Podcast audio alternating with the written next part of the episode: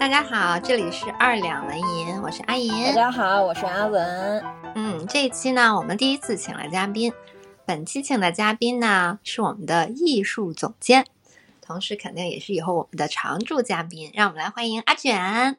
大家好，大家好，我是阿卷。阿卷是我特别好的朋友，我们俩认识非常多年了。当年他行婚的这个故事，我是从他做决定的第一天开始。然后就知道了这件事情，然后一直到整个这个事情的结束，我都是一个旁观者。这件事情听起来是一个很仿佛很狗血的一件事情，但是它其实也是从日常生活中慢慢积累，最终导致这件事情的发生。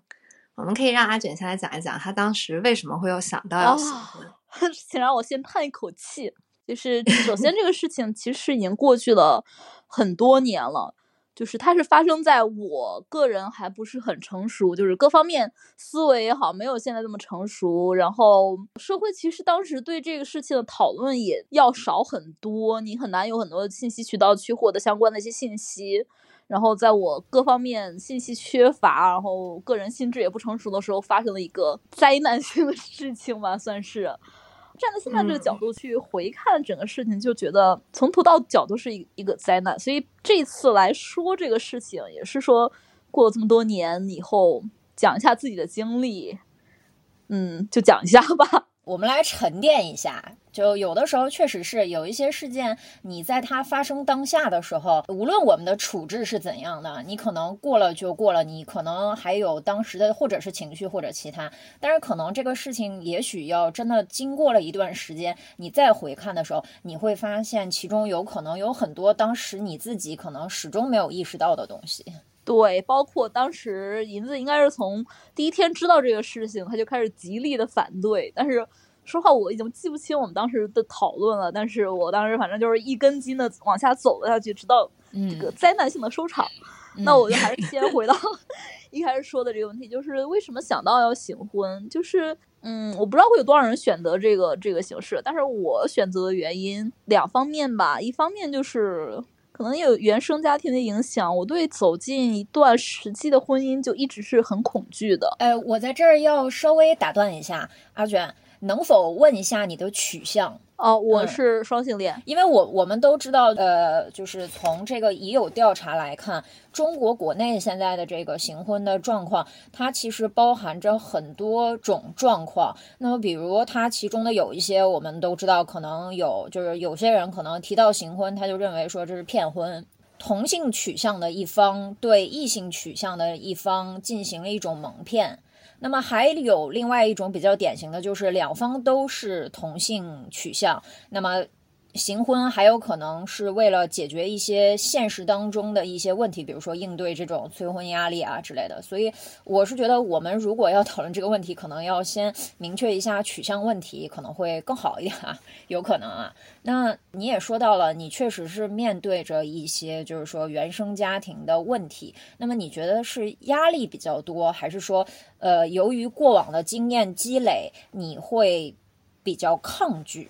我觉得两方面都有，但是你如果说主要的话，我觉得可能第二种吧，就是由于过往经验的积累，我确实对婚姻这个事情一直到现在我还是很抗拒的。而且我觉得，就像你刚才说的，选择行婚或者不管是自愿还是非自愿走入行婚，但是我觉得我可能不像是大家一般会想象到的那种，因为我虽然是。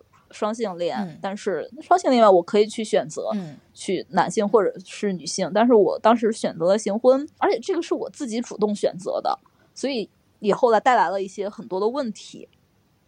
我觉得主要还是当时那个逼婚的压力比较大吧，这个是来自亲友银子的旁观视角。对，因为我记得那段时间你非常焦虑，而且我当时为什么？一直在拦着你做这件事情，也是我我的观点是，就是你退了这一步，你还要退下一步。就家长们的逼婚是没有止境的，逼婚完成了，他会逼你生孩子，确实是这样子。但是你知道吗？就是当我现在再回头，就是回想当时我被逼婚催婚的，我家里其实没有给我。就是可能像大家想象的那么大的压力，什么那种一哭二闹三三上吊这种的，确是没有的。就是，但是我是一个非常无法忍受我父母给这种唠叨的那么一个人，然后就其实就是日常的一些唠叨，但是我个人非常难以忍受这个事情。我觉得还有一个原因是你跟你妈妈关系太好，所以她的她给你的压力就是哪怕就是她本身可能并没有做出一些很过激的行为，像一哭二闹三上吊，她的这个行为比较平和的行为，但是给对你实际产生的压，力还是很大。是。那我其实有点好奇，就是你说父母会唠叨的话，但是你又说他可能没有那么激烈，有有没有个例子能说说？就是比如说你父母会怎样跟你唠叨这个问题？其实就像像银子刚才说的那个一样，就是我跟我我母亲的关系特别好，嗯所以他们他其实没有什么过激行为，他就比如说日常生活当中，嗯呃，我自己去做一件什么事情，他可能就会顺嘴提一句说，哎呀，你要是有对象的话，啊，就会有人陪你一起啦。啊啊，我要我我要出去旅个行，嗯然后呃，你如果有个对象陪你一起的话，我就会更嗯放心啦。嗯就是嗯其实就是这样嗯日常的一些，嗯时不时的去说这个事情，但是那段时间可能相对更密集一些，嗯然后就会给我造成挺大的心理压力的。那会儿你多少岁啊？二十三四吧，大概，啊，其实那时候你还很年轻。我真的那时候还是挺年轻的，二十三四，本科毕业刚离开学校没两年嘛，对吧？没两年没两年。就其实你想想，那个你你回忆一下，就是我们俩一咱们两个一起出去旅行那一次，其实就是我妈妈有唠叨我说，哎呀，你你如果有个男朋友，如果有个对象陪你一起去，就是那个时候就会这样去唠叨了。哦，嗯，那是那次应该是大概在一二一三年是吧？咱们俩出去那次。就是中国我们家长就这样子嘛，你大学时候上学时候不要谈恋爱，一一旦毕业就催着，对吧？赶紧结婚生孩子，所以就那段时间可能比较密集，这个催的。嗯但是它是一个累积的过程嘛，从不断的催催催到促使我做出了一个决定，它是一个一个持续性的一个一段时间发生的。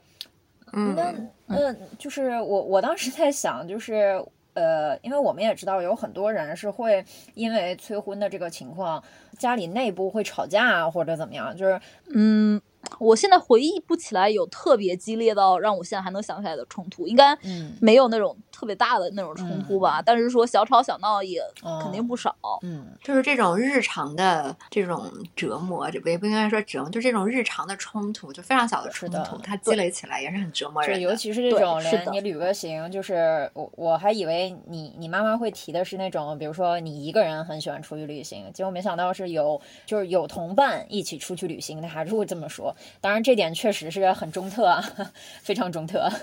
是啊，就是他就就是会有有一个契机，然后哎触发了他，就好像一个按钮。嗯，出现一个事情，摁了那个按钮，他就会把这个事情联系起来对，。就是就是就是什么事儿都会最终联系的结果就是，哎，你要是有个男朋友，你要是有个家就好啦。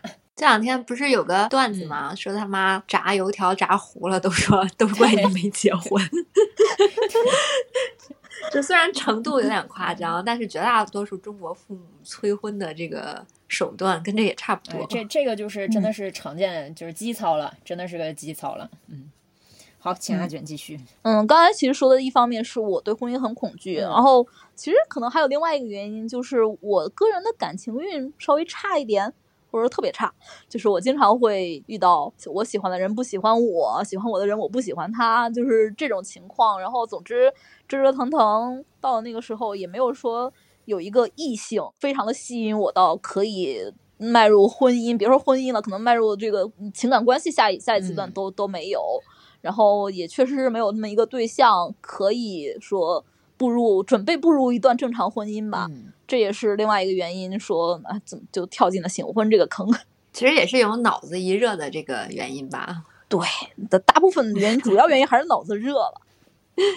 脑子一热，然后做出了一个人生的重要决定。大家不要在晚上脑子热的时候买大件商品啊，第二天睡醒了再买。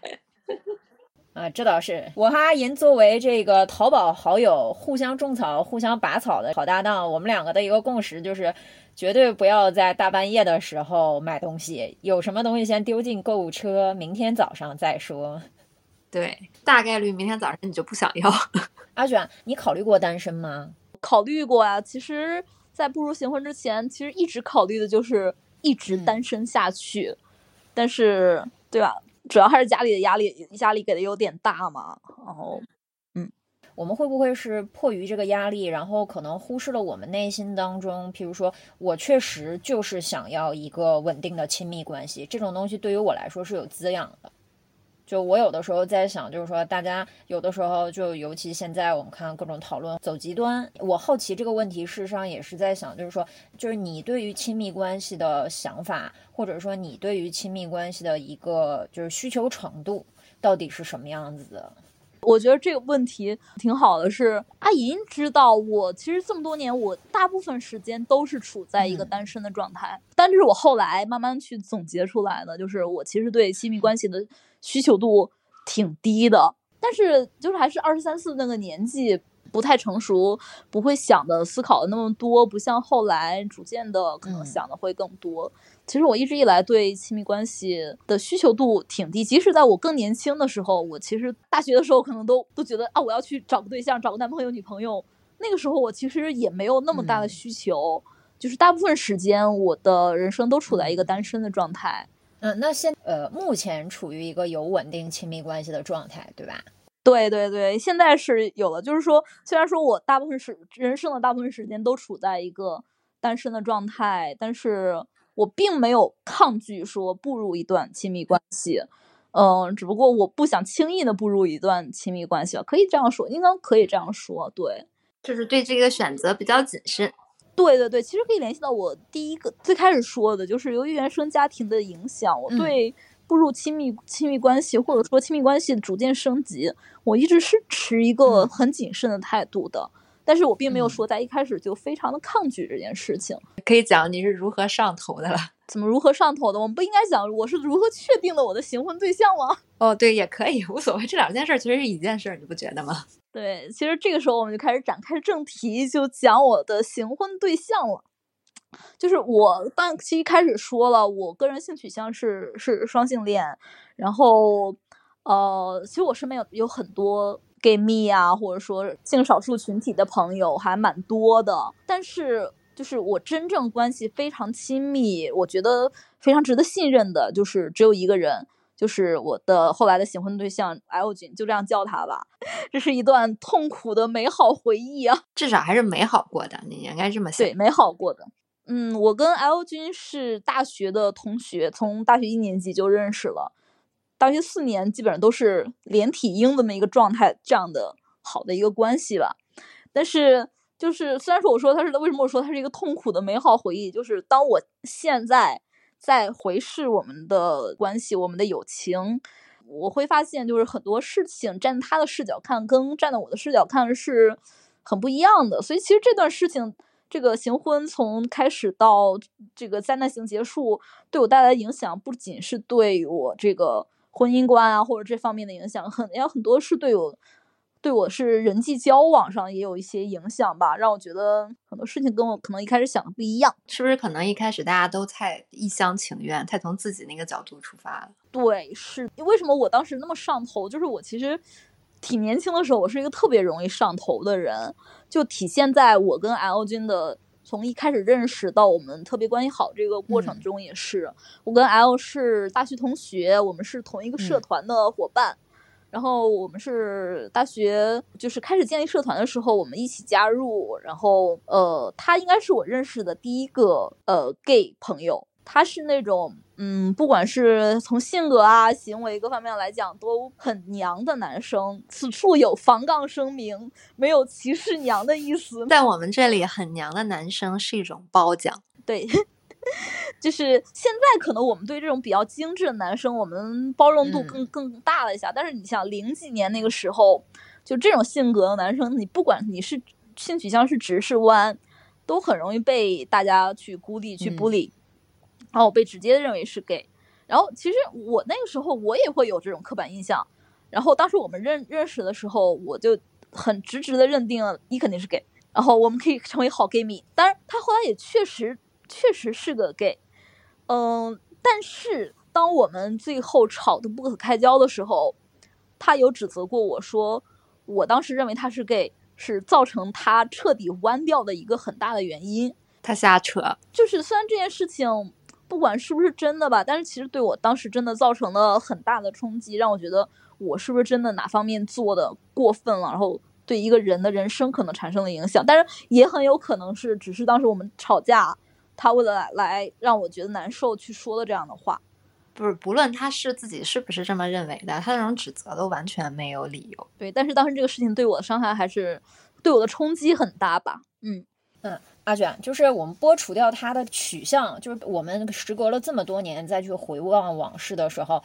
他还有没有给你留下什么特别深刻印象的？呃，我们当然不是说就是说他后期的这些做法啊，而是我们说就是说你在跟这个人当初在认识和就是作为普通朋友交往的这个时候，这个人身上有没有什么让你感觉特别打动你的？其实那个时候我们大家交往更多的就是有共同的爱好，就是我们是同一个社团的，我们会看同样的番剧、动漫，然后那个时候就是每天有。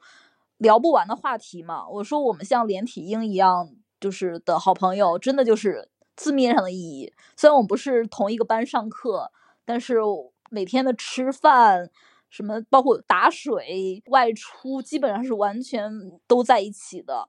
而且我们也互相经历了，就是大学中比较重要的时刻吧。因为我说他确实是给，就包括他的第一次交到男朋友，然后第一次性经历。这个第一次去，包括失恋，所有的这种阶段，我们都互相经历过。所以说，我们当时真的是太亲密了，然后以至于我很难。当我们毕了业，我们的关系逐渐开始疏远了之后，我其实很难适应我们这种疏远，因为我的我的感觉一直停留在。我们还是无话不谈的好朋友，我们应该跟对方分享我们所有发生的事情。但是因为我们当时已经不在一起了，就是他在另外一个城市读研究生，我们没有了那么多的共同话题，我们的信任其实也是随着这种疏远去在逐渐降低了。我插个话啊，在阿卷决定行婚之前，就是这个 L 君在我们两个的聊天中其实经常出现。就以我当时的感受，就我不能确定他是一个什么样的人，因为。当一个人是完全通过别人的对话来显示的时候，他的形象是很片面的。但是我能感受到，就阿卷对他是非常信任的。这也是当时我劝他就不要这么做的时候，他拿来反驳我的一个理由，就是他觉得这个人不会伤害他。对，哦，这段我也想起想到想起来了，就是这是我当时非常坚定的一个理由，因为我觉得这是我不管我就是男性或者女性，我们抛出性取向，就就是所有的人群当中，他是我现实层面当中最好的一个朋友。我非常的信任他，嗯，我跟阿莹也是很好的朋友，但是我们算是 网友，网友不会成天见面，对。但是这个是我现实当中真的是四年基本上都在黏在一起的一个朋友，所以我真的是非常信任这个人，才会当时觉得自己的决定已经够谨慎了，因为我觉得我选了一个我人生当中最好的朋友。我当时的认为是，不管发生什么事情，我们的友谊能够支撑我们去度过很多困难，是我当时是这么想的。觉得过往的情感和对彼此的信任可以支撑两个人一起走过这条路，但是没有想到并没有，并没有友情也。是非常脆弱的，对一个判断失误。其实那个，我觉得现在想想，很大原因也是因为你们两个就是大学毕业之后分在两个城市，分开太久了。嗯，OK，是这样，因为我其实挺好奇的，因为阿卷当时说，就是你们分开之后嘛，大家不在一个城市工作和生活之后，你突然之间就发现两个人，呃，可能不那么亲密了。那你当时能够就是做了这个想要就是跟他行婚，堵一下家里的嘴的这个时候，嗯，你你当时跟他开口的时候有犹豫过吗？我其实我这边想了挺久了，而且。呃，这个事情不是说我突然跟他提出来说我们去行婚吧，并不是这样子的。其实，在我们关系很好的那个时候，因为我一我大部分时间都在单身嘛，我们有不管是半开玩笑还是说稍微认真，我们都有很多次的聊过这个话题。就是比如说啊，如果我我真的找不到对象，那我们结婚，我们生活在一起吧。其实是有说过这个事情的，然后在我正式跟他提这个之前，我我的印象当中也是聊过几次，就是聊过几次这个事情，然后他当时是没有提出什么反对的意见，他说大概的意思就是啊，你想好了吗？你想好了就我们可以讨论一下，考虑一下。所以当我正式的跟他提出来的时候，也没有什么嗯呃反对意见。所以从站在我的这个角度来说，我觉得我们是一拍即合。但是其实到最后发现并不是，因为当我们后来开始吵架了之后，他说站在他的立场来说，他只是在帮我一个忙。这是我们对这一个事情，其实从一开始我们的认识有所不同吧。哎，他那会儿有结婚的压力吗？我印象中也有，是吧？对，他也有啊。对呀、男孩子可能，尤其我们我们大葱省的男孩子，可能这个哦压力更大。所以我觉得他完全就是推脱。我觉得这就是听起来就是以上两点，就包括这个取向问题和这个帮忙说这两点，我都感觉多少都有那种吵架的时候要甩锅给你的这么一种倾向。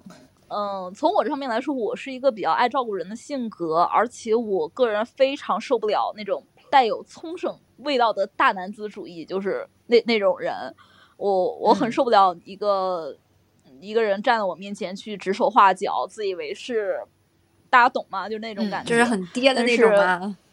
对，很爹味儿十足的那种。我觉得 L 当时可能最吸引我的一点就是，不知道跟他的经历，就是他经常被被 bully 嗯有关还是什么，但他是一个非常谦逊、很 nice、会认真听人说话的这么一个人。嗯然后他也愿意去接受我的照顾，我也愿意去照顾他。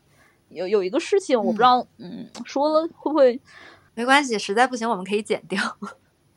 也没事儿，也不用害怕各路大哥。在我们这儿，如果登录了之后有大哥来杠，我们就会直接把大哥拉黑掉。嗯嗯，大学时候我们有一次，我们一起一块儿去坐公交车，在上公交车的时候，呃，因为他真的是一个就外形就偏娘的那种人嘛，嗯他会走路很慢，然后会很纠结一些事情。然后他上公交车的时候，我先上去了，我不知道后面发生了什么，但是他被几个男生嗯就是推搡着，好像要打他。我我当时并不知道发生了什么，然后但是我过去跟那几个男生打了一架。像我们阿卷当年是一个，现在好像不要紧，前几年还是一个出门跟人起冲突就要打架的人。我当时是会做这种事情的人，然后，嗯，L 那个时候也不能说，我不知道能不能说是乐于吧，就是他会接受我的这种，呃，对他的保护也好，对他的照顾也也好，然后我我们基本上是类似于一种这样的关系。嗯所以说你们两个的那个那时候的状态还是比较契合的。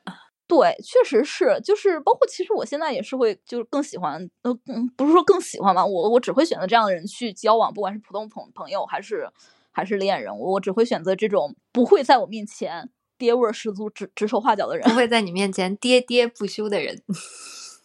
确实，就我我跟阿卷发现，大家还是有共通的一个趋向，然后我们两个的结果就是各自的维度、各种程度上的想呃远离爹，但是发现远离爹的那一那一个角度似乎也没有那么美好。就是因为人是很复杂的呀，他不只有这一个面相。而且，当你进入一段亲密关系的时候，行婚其实也是一种亲密关系，而且是一种法律意义上的亲密关系。你要面对的事情非常多，它考非常考验人。我觉得行婚比真正的婚姻要更加考验人。它它都不是一个考验人的问题了，它是你一个各方面风险都很高的一份合同啊。就是风险高的话，其实婚姻的风险也很高，但是婚婚姻有很多其他东西来对冲。行婚真的是完全靠大家的人品和感情。好，阿卷你继续。对，嗯，然后其实就我他没有反对，然后我们就开始正式的去策划这件事情了。但是现在想想，可能更多的是我来主导吧。对，然后我们就分别跟家里去讲了我们在交往、要要结婚的事情。讲这个前提是我们的父母其实都见过，都已经见过我们了。我们之前上大学的时候就以朋友的身份去过对方的家里，哦然后就还比较熟悉了。但是，嗯、后来以恋人的身份（引号恋人的身份），呃，去对方家里见了家长。然后，因为就是以结婚为目的的这么一个事情嘛，双方其实就挺快的去开始筹备说要结婚的事情了。但是我那个时候才开始从网上或者各种渠道去更多的搜集关于行婚的这个要准备的一些事情，要思考的一些问题。嗯但是说实话，那个时候可能真的就没太有人讨论这个事情。嗯然后即使那样的话，我也开始意识到了我对行婚这件事情并没有什么深刻的认识和准备。当我们已经把这事情捅到家长那里，我才开始意识到这件事背后可能会带来怎样的一系列麻烦。主要是结婚这个事情，它一旦在法律上成为合法夫妻，法律上其实是没有行婚这件事情的。你结婚了就是结婚了它，只有婚姻，就是对对。一旦你在法律上成为合法夫妻，你们两个很多东西就一体了，你就要不只是你啊，对方也是，你们相互都要为对方承担风险。是的，哎阿卷，那我很好奇，你们两个之前就是都是以这个好朋友的面目，然后你们两个也就是相当于是异地了吧？就是你们回家去说的这个时候，家长难道没有诧异一下，说，哎，怎么怎么突然咣叽一下就天上掉下来个男朋友或者是女朋友？他那边我们就不说，我这边特别特别搞笑，就是我跟我妈说了之后，嗯我我们家里也说，我就说了吧，你肯定跟他有事儿，就是大概这样一个就是中国家长不觉得男的嗯跟女的之间有纯洁的友谊，能够多年好友最终都是要结婚。，还是有事儿。对，所以这个跟家里提并没有什么阻碍，反而就是双方家长都挺顺利的接受了这个事情。嗯双方家长都对你们俩很满意，是吧？啊，对，因为之前就认识，然后我跟他还也也一起出去出去玩儿啊，或者是做很多事情，就算是比较信任的人吧。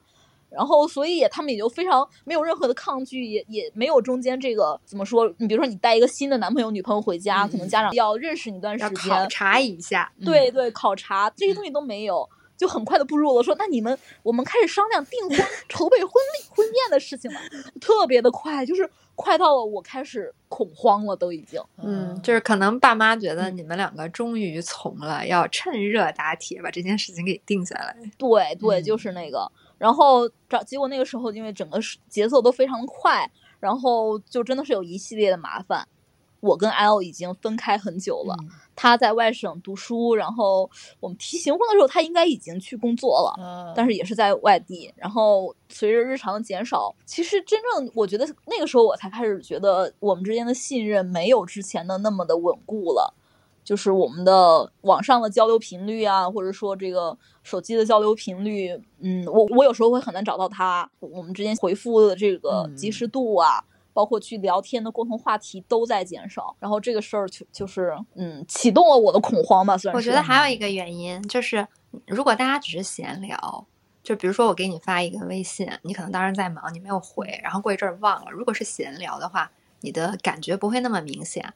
但如果两个人要共同推进一件事儿的时候，有的时候需要讨论啊什么，就是需要干点正事儿的时候，如果这时候接洽不畅，你的感觉就会非常明显。对，没错，那个时候因为就是有很多正事儿需要去讨论了，包括我在我开始思考行婚带来的一些问题，我想去跟他进一步去讨论的时候，其实我想应该是绝大部分的问题都被就直接忽略掉了，就就没有回复。哦，然后我这个直接导致了我很难去进一步的去信任他，或者说维持之前那种信任。啊，那你你那个时候知道，就是你知道他那个时候真正的情感状况吗？呃，这就是其中的一个问题，就是当然是我事后才知道的。他那时候已经开始向我去隐瞒他的情感状况了。嗯就像我之前说的，我们互大学期间互相经历了很多重要事情，包括他的嗯每一任男朋友我都认识，嗯就是每个重要节点我都知道。他他之前会很乐于跟我分嗯享情感生活，但是自从我们分开，尤其是我们提了行婚之后，嗯就是任何这方面的信息他都不再跟我去分享了，对他当时是有男朋友吗？没有没有固定的男朋友。哦，我就先这么说吧。好的，好领会精神。，OK，好的，继续。然后就是婚后一些生活的问题，其实这个就是导致了我们最终的大决裂吧。因为我们双方的父母都是觉得要结婚，那是必须要在一起生活才可以的。嗯，我记得我一开始也提过这件事情，阿卷特别淡定的跟我说，不在一起生活不是行婚更方便吗？对对对，当时我就是这么想的，我是觉得拖就是了，对，就是异地反而麻烦更少。但是家长那边是坚决不妥协这个事情，说一定要在一起生活才可以。然后我们才不得不去，就是我跟 L 去商量这个如何在一起这个事情。那真正商量起来才知道，就是分歧有多大。而且这个事情中间还有插曲，就是就是一开始我们都是在网上去聊这个事情嘛，但是我总是得不到一个正面回复，就一直拖到了他放假回到回到我们这里，我们才真正坐下来能去去聊一下这个事儿。然后结果发现分歧很大，但那时候其实婚姻的。就在家长那边，婚姻的很多事情都已经开始推进了。那个时候，就是我们开始聊，然后对 L 来说，因为他觉得他是在帮我一个忙，所以我搬去他的城市是理所当然的。但是其实就是我有说，当时他是在读书，然后才去工作，我是毕业之后直接去工作。嗯，所以当我们聊行婚这时候，我已经工作了很多年了。然后他才刚开始去工作，嗯，所以 L 那时候认为说啊，我有工作经验了，那即使我去辞职去他那里找一个差不多的工作，肯定很简单。但是他的工作刚刚开始起步，那换工作的话会很吃亏。但是其实后来想想，这就是强词夺理，是吧？对啊，强词夺理啊！而且那个时候阿卷还是一个工作狂，他那个时候还是一个很热爱工作的人。对我，我那时候真的是很有很有上进心，对，非常有上进心。我我们剥除掉这个故事本身的狗血之所在，但是我我感觉啊，似乎有一些普通的异性恋情侣在考虑这个问题的时候，好像似乎也是这种情况比较多，就是很少，就是女性去对，就是很少有会说是这种啊，你的这个工作好像比较好，那 OK，那我到你那边去，这个我感觉确实是比较少的一种。我觉得是这样，就是无论是行婚还是嗯普通的婚姻，他们的就是尤其是在阿卷跟 L 君的父母把这件事情推到了一个需要共同生活呀，就是他们其实已经非常像一个普通的婚姻，他们所面临的问题其实是非常相像的。对，其实行婚跟普通婚姻在面临这个婚姻当中具体的琐事的时候，很多的地方是。很相像的，然后它会比普通的婚姻更难以处理，是因为行婚的双方之间没有那么强的情感连接，就是很难像真正有感情基础的那样的去，就是双方共同进行一些妥协啊，或者去进行是一些商议。就像这里面，我我 L 认为我是他是在帮我的忙，所以就是我我应该尽可能去妥协。但是不管怎么样，我那时候确实妥协了。他那时候已经打算辞职了哦，我真的是每天都在骂他，每天上班路 上都在 骂他。是的，那后来到底是什么契机让你决定就是我要暂缓辞职这个情况？我其实一直没有下定决心说辞职或者递交辞呈，就是实质性的事情我都没有去做。但是我我有有一段时间，我心里已经下了决定，说找一个时间节点。我会辞职，或者说，比如说真正结婚之后，我要在这个公司把份子钱先收上来。然 后我 说的好，确实有这个想法啊。但是我其实并没有任何实际的行动嘛。总之，还有一个很大的原因就是我刚刚买了自己的房子。对，你说都刚刚买了房，为什么要换一个地儿？对，经济压力确实的经济压力就在这儿。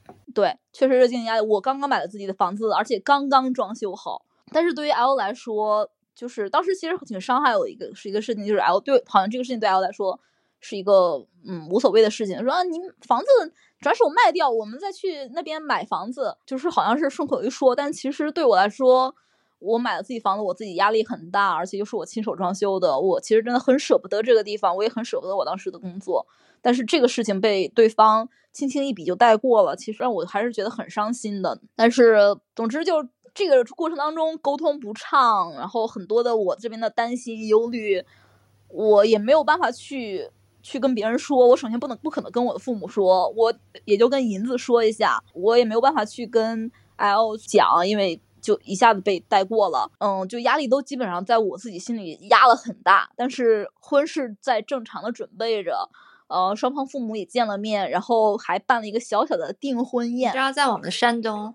就是订婚宴，在我们大葱省。对，在我们大葱省，在我们山东，就是订婚宴办完，你就是比如像阿卷，阿卷就是 L 他们家的人了。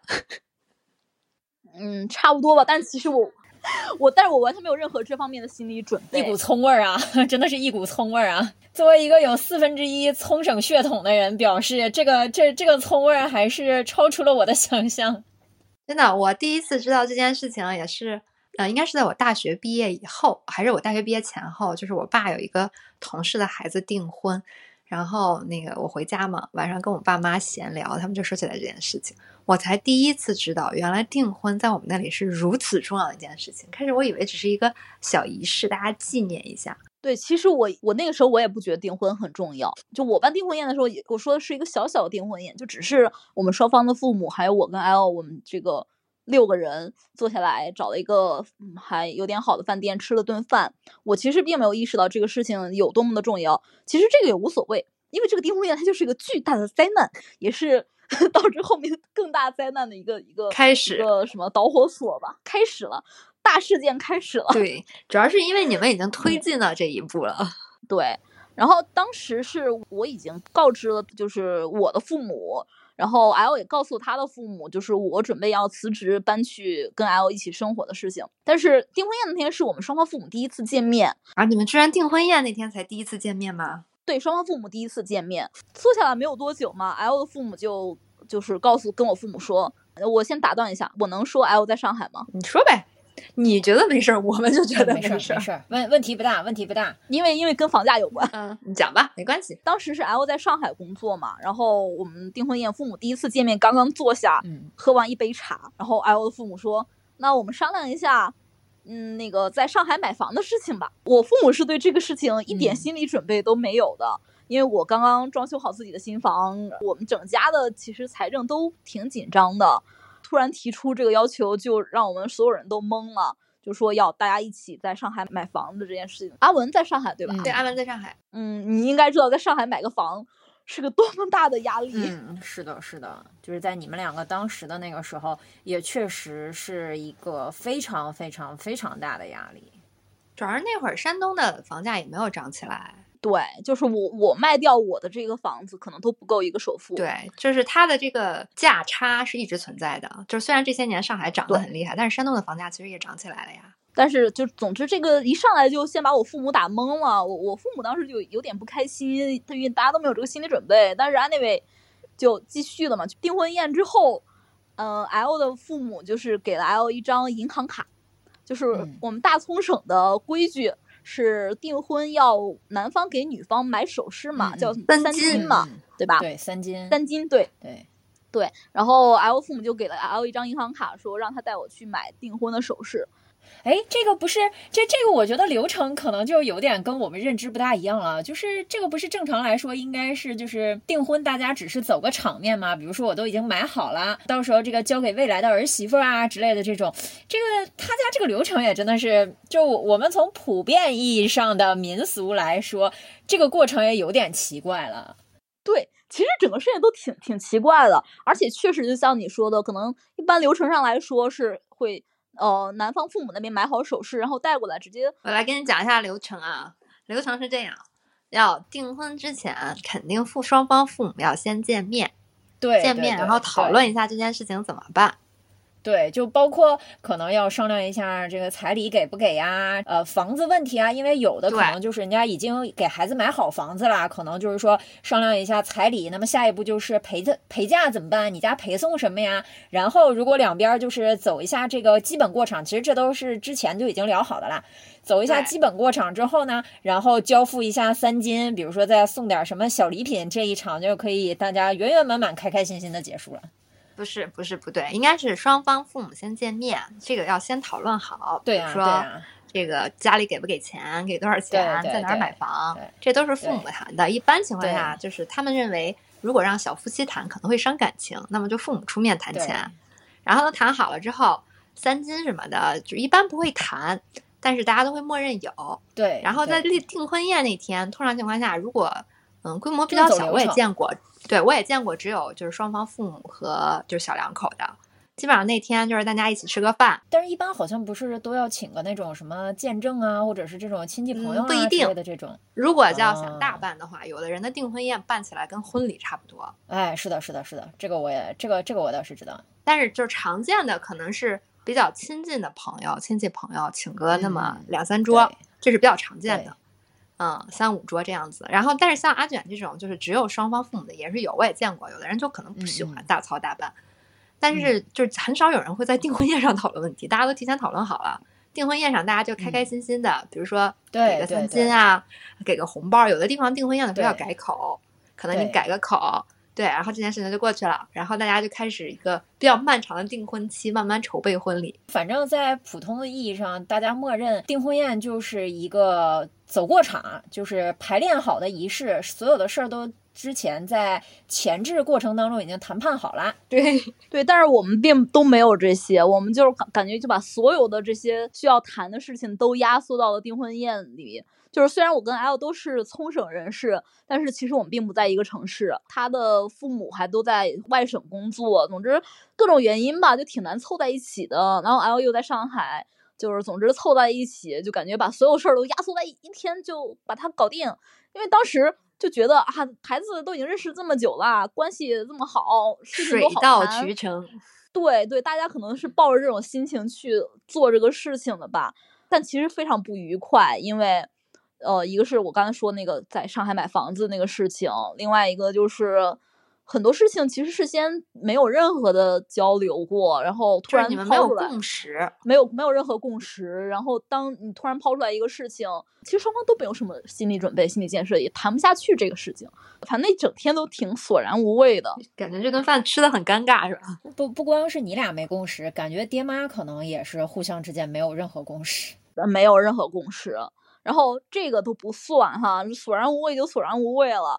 然后我刚才不是说 L 的妈妈给他一张银行卡，然后 L 带我去买订婚首饰，买三金嘛。L 君当时就是大手一挥说：“走，咱们去最高档的商场，我们一品来一套大品牌。我这个地方我要插一句，L 一直对他们家的财政状况有非常大的误解。对对，就是我觉得我已经算是对钱没有太大概念的一个人了，嗯但是 L 对钱是更没有概念，或者对他们家的财政状况是更没有概念。当时就是我我说他带我去逛商场嘛，嗯就是基本上是奔着什么宝格丽呀、卡地亚呀，就是 就 Tiffany 我们都就是都不带看的这种的，倒吸一口凉气。就是倒对吧？你先有就是 倒吸一口凉气，就是导致我当时我在想，妈呀，就是 L 的爸妈给他那张卡里面到底有多少钱？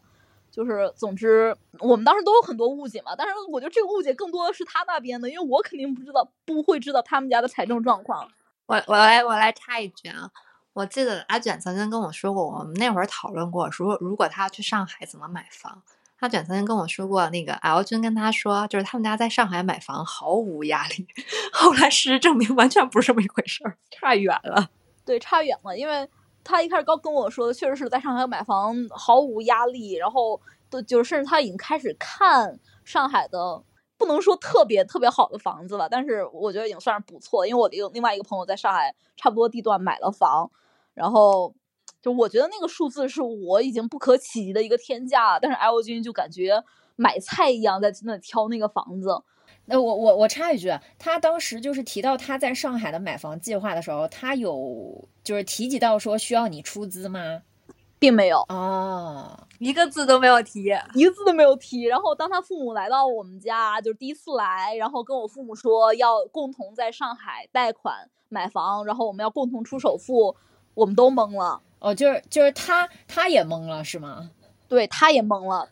就 L 也懵了是吗？哦，对，嗯，然后我们就去买，就是最终是挑定了一个大牌首饰。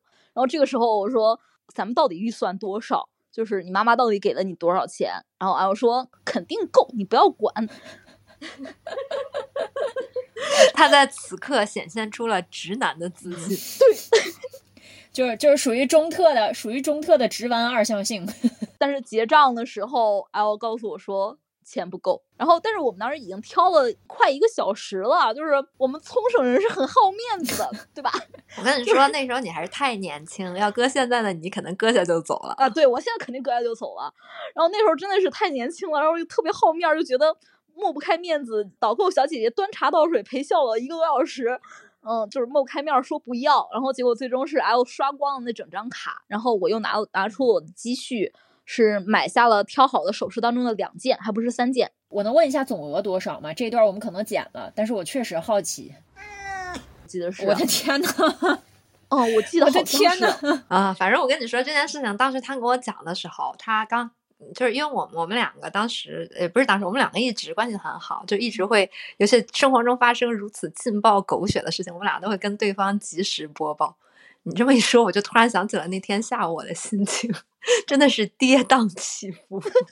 就呃，我这个年纪，就是身边朋友也差不多，就是该结婚的都结了嘛。就以我知道的，大家的消费水平，这个一四年左右吧，一四年一五年前后结婚的人比较多。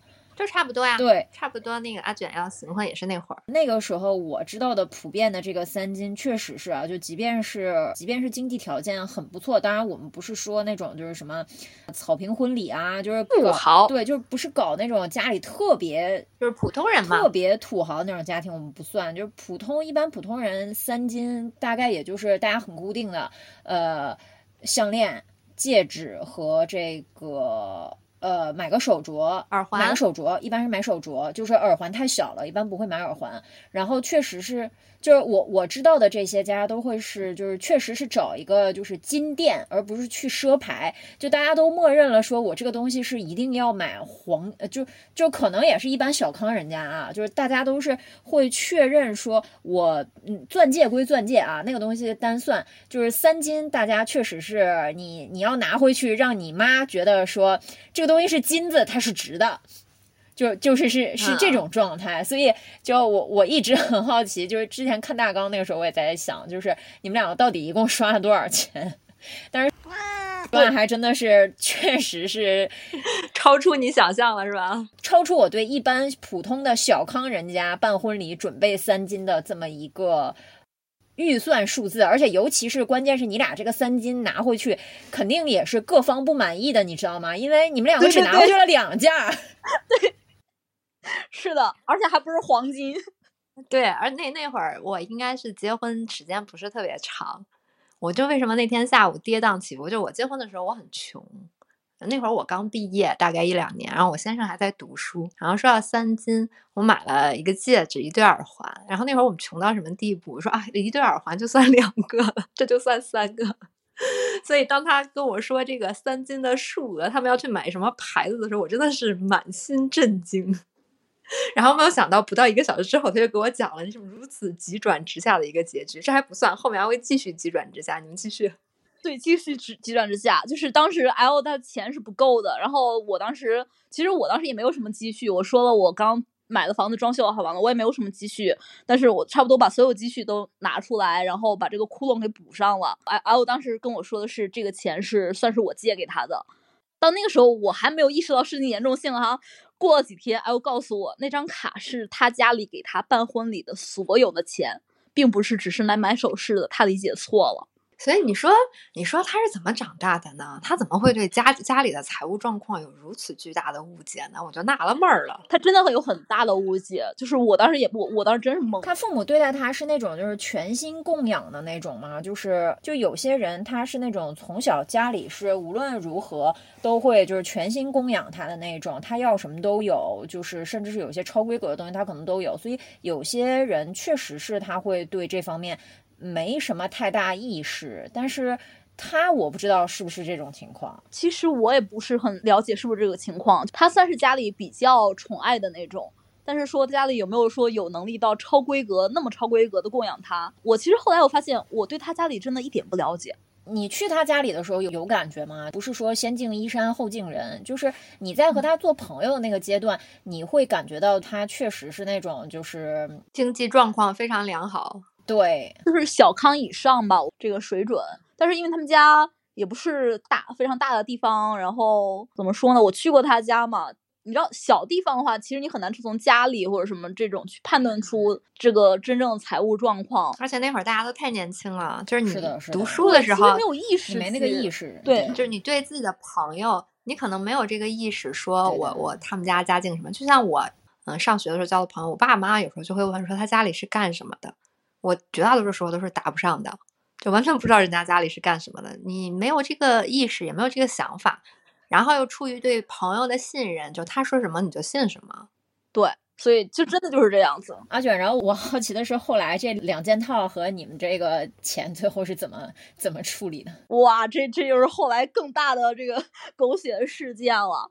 就是因为这是他家里给他办婚礼所有的钱嘛，然后结果他一下子全部花掉了。我其实不知道他是怎么跟家里再去交涉这个事情的，但是后来说应该是把这个责任推到我这里来了。嗯，哦，就是是我要买这个的，嗯然后这个时候就已经非常的尴尬和不愉快了。但当时他没有说出来，是后来我们吵架的时候，他透露出来了，说当时买这个首饰花那么多钱，他的父母非常不满意。但是我当时就其实满满头问号嘛，就是这不是你要买的吗？对啊，但是后来的话，反正 L 就没有再提过说他要还我这个钱这件事情。然后，但是因为我已经把我的所有积蓄都给他了，而且这个事情我没敢跟我家里说，就是我还怕担心影响他在我父母里那里的形象。对你看看这个对比，你看看他是怎么跟他爸妈说的，你看看你是怎么跟你爸妈说的。然后导致了我没一就是中间有有一段时间我没有钱还房贷，嗯，那一次应该银子还记得，就是我那时候是真的没有钱还还房贷了，然后我去跟 L 说，就是让他先给我一点钱，我要还房贷，但是当时他是他那个那那话真的很伤害我，就是他跟我说你少买一个包包你就有钱还了，然后再也没有理过我。哎，等一下，那那那那首饰在谁手里？呃，当时在我手里，当时我们没有闹翻的时候在我手里，就是那那个时候对行婚这个事儿可能还有一线希望，是不是觉着就是对那个时候还没有没有没有垮掉，就是就是还没有彻底闹翻而已，嗯并不是嗯还有一线希望。没有希望，就只是没有彻底闹翻。好的？对，然后那个时候就真的是，就这句话就真的很打击到我，因为我当时意识到，就是他已经完全不了解我了，就是他连我就是我不会去买包这个事情，他已经呃完全不了解，而且他已经开始用一些恶意的事情来来或者刻板印象来揣测我了。就当时应该是银子借了我钱去度过那次危机，我记得。就是那个阿卷说我知道这件事情，其实我不知道。他当时阿卷当时没有跟我说，后来是好多年以后他跟我说，然后当时我勃然大怒，然后在微信里把 L 君骂了个狗血淋头，气死我了！知道这件事情，我知道这件事情至少是四五年以后了。但是你当时二话不说借给了我钱，朋友嘛，你借的不多，还个房贷而已。呃，这个确实是很令人血压拉满。对，那真是血压拉满的一件事情。就是我跟 L，其实，在那一次，就是我我我要借钱还房贷这个事儿之后，我们几乎就没有再有过任何的联系了，应该是，直到我突然告诉他这个婚我不结了。那之后两边家长都没有发动任何攻势吗？就是问你们两个啊，这个比如或者你家里问你这个订婚都办啦，这个婚礼什么时候呀？就你你家里有在推这个流程吗？我家里其实这边，我现在想不起来，因为好像女方这边没有什么要推的了，因为当时 L 那边说是婚宴什么都在他们那里去办，我们这里什么都不弄，而且又又又说了，因为婚后要去上海生活，让我处理我这边房子，但是我一直没有去去下狠心说真正去处理这些事情嘛，就是我经常会晚上躺在自己。刚买的新床上面对着天花板默默流泪，说我刚装好的房子要卖掉。还有默默流泪这一招吗？今天才知道。有有有，因为我因为因为银子知道我我的家是我自己装的，就是自己真的是一块木板一块木板装起来的，然后就很心痛。对，自打我亲自装了我这套房子之后，我就特别能够感同身受。就虽然它就是很普通的一套房子，但是真的是每个地方都是我花了心思的。你现在就说让我把它卖掉，我就气死了。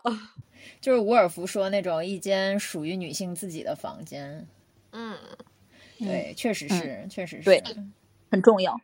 嗯，然后这中间其实还有一些乱七八糟的事情，包括 L 的前任跑过来告诉我说，L 的当就是当时的这个嗯非常混乱的关系，然后包括我还意识到，我试图跟 L 继续去就想想去聊一下这个婚后一些生一些问题，就包括如何处理婚后双方的性生活呀，包括我们遇到真爱怎么办啊？对，面对催生怎么办？但是都没有没有没有任何的下文，就没有任何能够说讨论的这这种契机吧。你给他发消息，他压根儿不回复你是吗？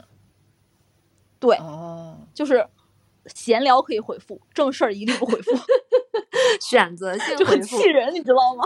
哦，哦，是这种状态，是这种状态。对，嗯嗯，然后就总之就是所有这些事情慢慢的压过来，然后包括银子不断的在提醒我，我就突然幡然醒悟了。我每天都在跟他说，我真的我印象特别深刻，就是我从下了地铁走到单位的那条路，差不多十分钟，我现在还能想起来，我就一边在那个路上走着，一边给他发短信，让他赶紧提这件事。我真的是每天都在催他。然后我记得有一次是，嗯，好像那段时间阿卷状态不是特别好，然后有一天非常不好。对他状态很不好，然后我也感觉到了他状态不好，然后嗯，可能也因为我催太狠了，有段时间他就不太理我，然后有一天我也不记得是什么东西 trigger 到我，那天我就想，就是嗯，阿卷对我来说是非常重要的朋友，嗯，假如说我催他这件事情，就最终导致我们俩掰了，那我也认了，我也得催他 赶紧把这事儿结了。然后应该是那天我你当时有跟我说，对，然后那天我可能说的比较狠，然后说的那个话也比较比较犀利，平时大家还是带一点温情的面纱，是吧？我也感觉到他状态不太好。然后那天我应该是说了很长，嗯，然后噼里啪啦就说过去了。然后那之后好像过了不久吧，他就跟我说他跟对方提了，然后这个婚他不结了。当然，我我我就突然告诉他，我说不行，这个婚我不结了，我们来商量后边的事情怎么怎么去做吧。然后我是那种，就是可能我前面会试图挽回，不管怎么怎么去解释这个过程吧。但是，一旦我下定了这个决心，我不会给任何回旋余地的这么一个人。我说不结，我就不结了。然后那之后就是漫长的扯皮和骂战了。然后结果就是在这个过程当中，很多就是在我看来算是美好回忆或者友情的事情，都被成当成来攻击，就是攻击我的素材吧。然后这个事情也就很快就上升到了家庭对立。然后我那时候才知道，其实 L 从来没有告诉过他父母，他就是花掉了所有的预算，然后以及我借钱给他这个事情嘛。然后，但是最后首饰是。因为我那个首饰我一直有戴着，就是我我当时虽然是很多不愉快，但是那个首饰是我们一块挑的，我觉得就是我我要戴着嘛。然后首饰说怎么去处理，当时我记得 L 是要求我全价买下来这个首饰的，做梦！对不起，我的对不起，各位听友朋友们，我的拳头硬了。他也有脸说这种话？那用我打过宅拳的小拳拳表示，我的拳头硬了。不要攻击，不要攻击。好，继续。嗯。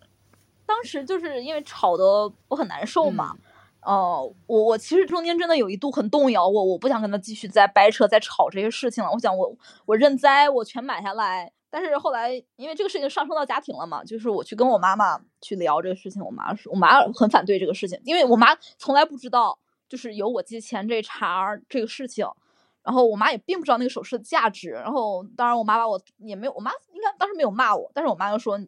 这个事情不能这样做，呃，就是因为她是说她她让我全全家买下，是因为我首饰我戴过了，就是有有折损嘛，你不可能拿回去全价退掉，这个中间这个差价怎么怎么着啊？我已经不记得具体细节了，总之就是就就是这样要求，但是最终处理的好像是应该是把首饰我就还给他了，然后我借给他的钱我应该是没有再要回来，我记得是算了，就是破财消灾了。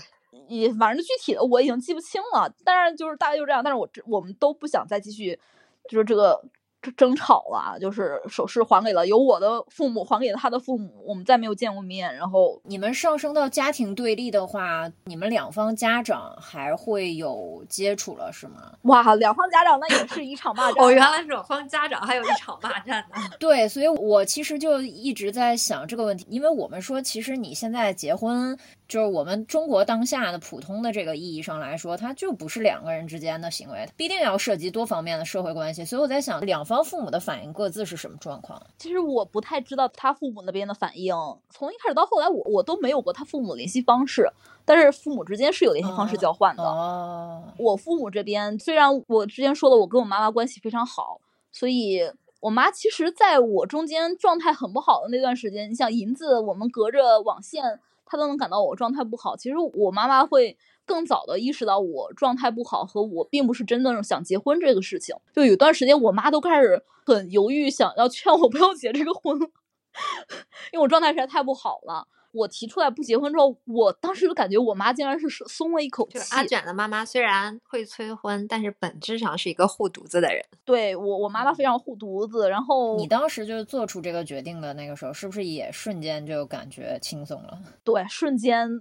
轻松了，就是那之前纠结、难受很久，这个话说出去，并且不会再改变了。我真的是整个人都好起来哦。所以还在两方家长中间，他们在你们不知道的地方，两边还会有这种状态，就是他们还真实见面了，是吗？对他们真实见面了，但是我父母没有让我，对你不去是对的。然后他也没有对的，对的，对对对对，肯定对。然后包括。他父母，因为我提出来了嘛，肯定他父母会攻击我这边会很严重。呃，我的父母都没有让我看到过任何他们的聊天记录，这样从来没有过。然后也算是对我的一种保护吧。是的，是的。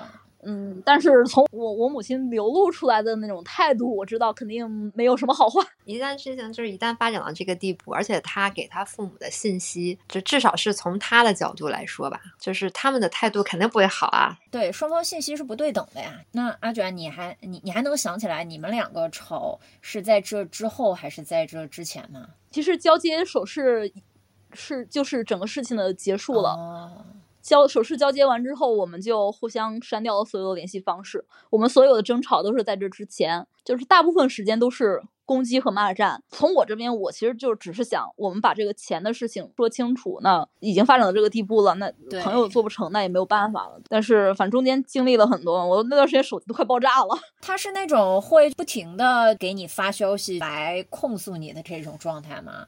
还是怎么样？对我记得非常清楚的是，因为我当时我觉得我一个人承受不来这个事情，然后银子又在网线那端，所以我找了一我在本地的一个挺好的朋友，而且她也是一个大姐姐吧。然后我们找了间咖啡厅，就是共同应对这个 信息的洪流。然后那个大姐姐是一个非常飒的一个姐姐，就是另外她是一个旁观者，她会比我更强硬。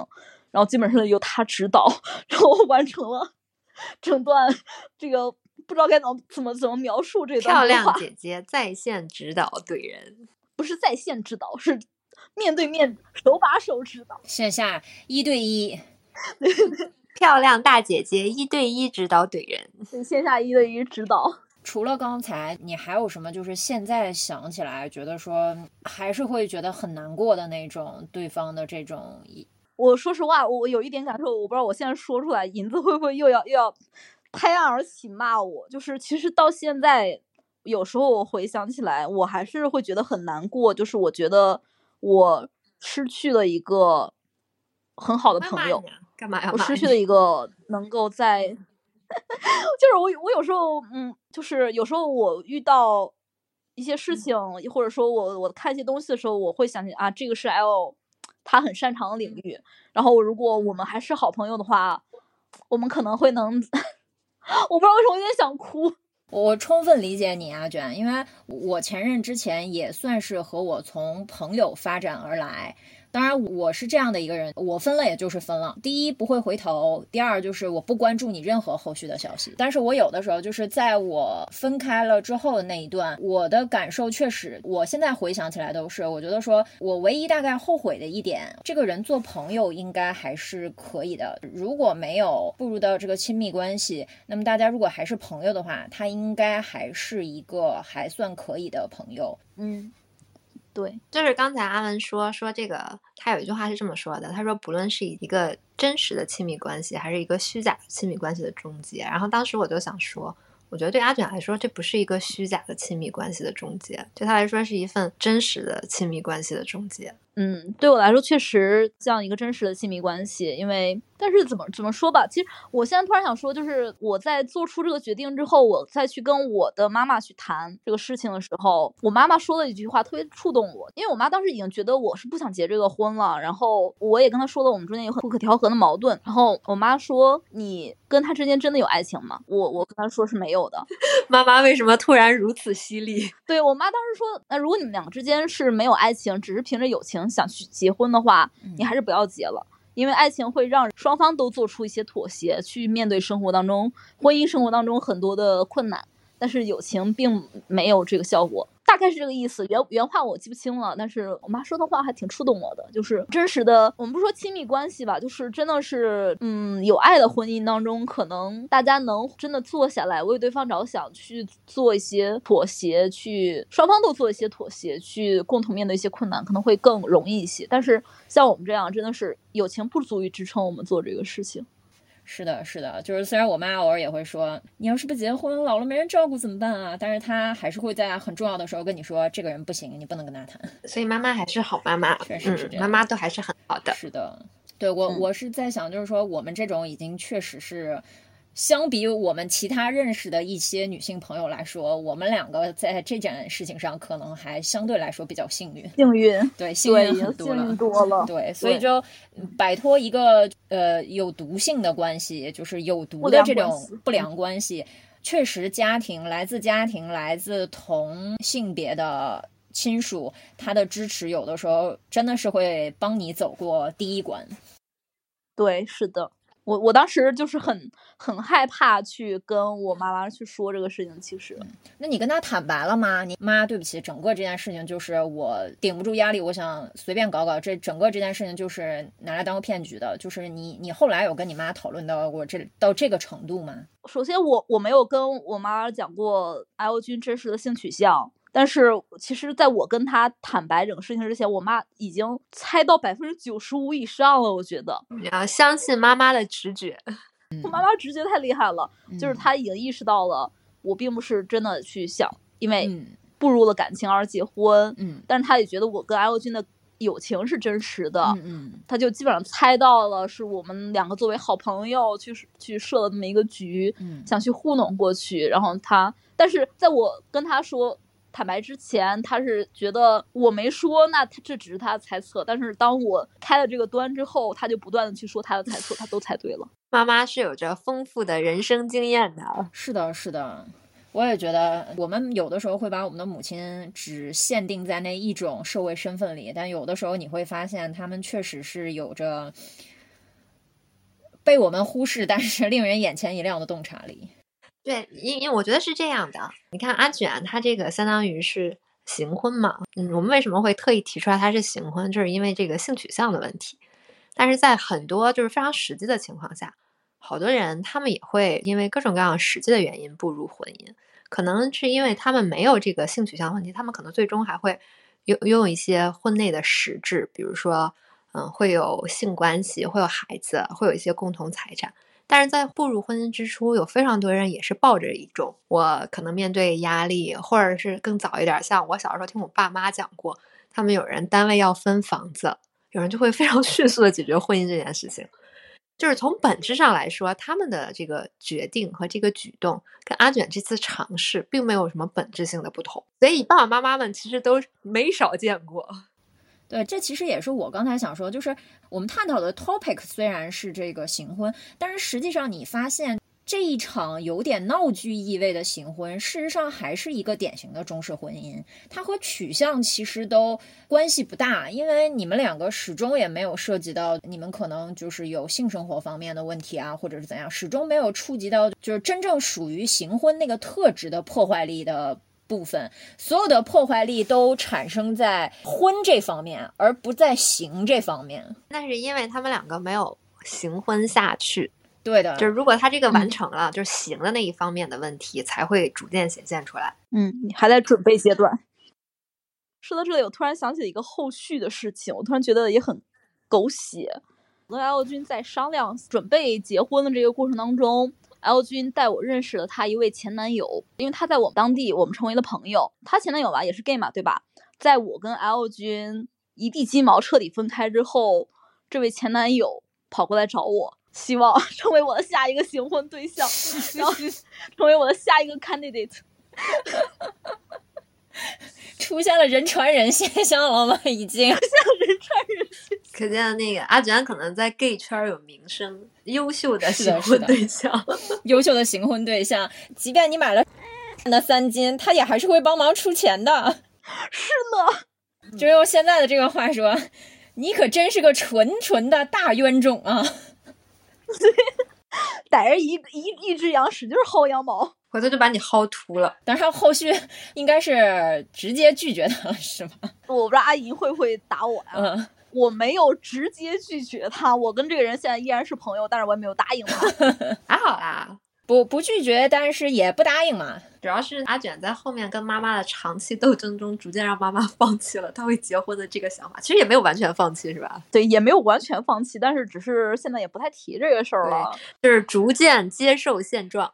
阿姨，你要知道，就是父母，尤其是传统的中式父母，在他们还没有彻底两眼一闭之前，他是无论如何都要逮着机会试一试的。对阿卷现在来说，可能就也不是什么真正像那个时候一样的困扰了。你终于可以从这个东西当中稍微的喘一口气儿，或者获得了一个相对性的自由。对。也算是，因为换句更通俗的话来说，就是我妈现在也给我介绍不到什么我看不上的对象了。就是逐渐妈妈后绝望。对，就是你终于走出了聪省的这个序列和市场了。就是你已经不是嗯适婚女子了，是吧？嗯，对对对对对，是的，嗯，笑死我了。沙东女子图鉴。超过三十岁是不是就介绍不到了？基本是不是介绍不到，就是我我跟你讲一下现在冲绳的，就是比如超过三十岁了，就接近三十岁就已经开始有去介绍二婚离异带孩子。哦，对，这个差不多也是我对目前相亲市场的一个基本认知。啊，你知道最夸张的是什么吗？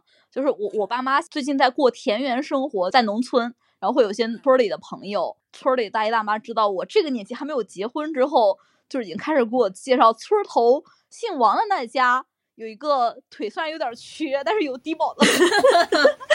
不过我觉得聪绳也挺好的。你过了这个年纪，你看就没有人 给你介绍，自然被市场淘汰了。被冲绳到我这，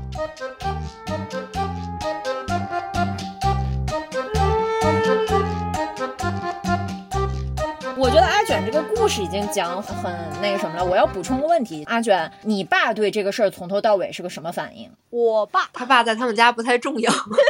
倾听每一个声音。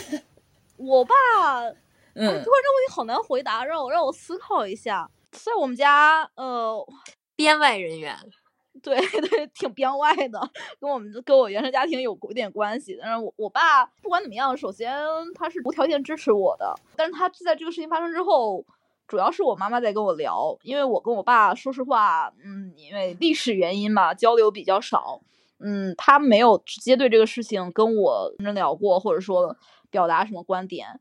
但是我能感受到他，他肯定是支持我的，他没有表达出什么，然后他肯定跟我妈有有不少交流。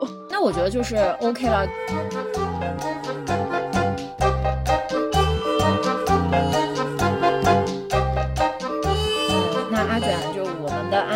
你的故事开始由你自己来结束。就经过了这么久之后，你也沉淀了很久。你现在对整个这件事情，无论是对对方也好，或者对你自己也好，尤其你现在还跨过了这道坎儿，你重新又处在了一段全新的亲密关系当中。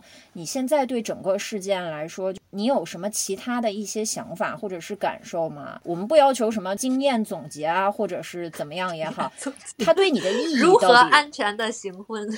从各种意义上来讲，你还有没有什么其他的感受想跟我们分享一下？我觉得这个经历足以告诉大家，不要行婚。对，确实是第一点，高级风险提示，请诸位听友，无论是哪一种性别，无论是哪一种取向，请你们 不要行婚，这确实是最重要的一点。对，对，高风险提示。对，主要是还低收益，你知道吗？高风险还低收益，你图什么？就好像我的基金一样。然后好了这趴过去，这趴过去。好，阿卷，你继续。除了这个之外呢？想说的点可能跟这个毫无关系。不管是友情还是其他什么感情，它有淡去的那一天的时候，你就让它淡去吧，不要试图搞一些骚操作来想把它挽回回来。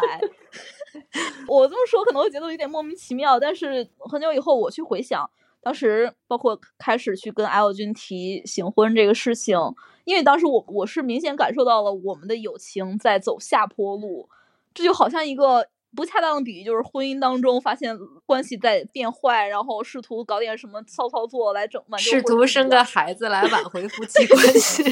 对 对对，就类似这种操作，但是后来想想，当你的一段情感，不管是什么情感吧，慢慢的淡化的时候，就 let it go，顺其自然，就就好了就是所有的情感关系，它都是有寿命是的对，可能它就是到那个时候了，嗯，那大家就好聚好散，就不要不要抢救，不要插管儿。对，从长远来说的话，我们每个人互相陪伴，事实上都是这段路上的一段儿。那么能陪伴很长时间，那固然是一种幸运，那固然是一件好事情。但是到了某一个岔口，大家可能该要挥手再见的时候，也就再见吧我觉得对，也就大家好好的告个别，然后各自去发现下一段旅程和下一段一起走的人。对，嗯那你觉得就是整个这件事情对你后来的亲密关系有什么影响？它会使你有某种心态或者是说行为模式上的一些变化吗？我觉得大的变化没有，但是它让我更加的谨慎，或者说不愿意去 走进亲密关系了，嗯对吧？就是你会因为在那个阶段，你已经彻彻底底的去考虑了很多婚后会面临的困难，即使它是一段就是有点虚假的婚姻，你已经考虑了很多，你会发现很多事情是我不愿意去面对和处理的，那我就尽可能不要开这个头。所以我我可能之后就是我更难或者更不愿轻易的走进亲密关系。嗯，包括我到现在也对婚姻依旧保持着一个不是很想走进的一个态度。给大家讲一下，阿卷是一个男朋友求婚就落荒而逃的人。是对，好，那么我们这一期的节目就暂时到此结束。那么，如果你也有相关的情况，或者是类似的一些有趣的经验，想要与我们一起分享，欢迎在后台向我们留言。那么，这本期节目就到此结束。我们再次感谢我们的嘉宾阿卷，拜拜，大家再见，拜拜下期见。嗯，拜拜。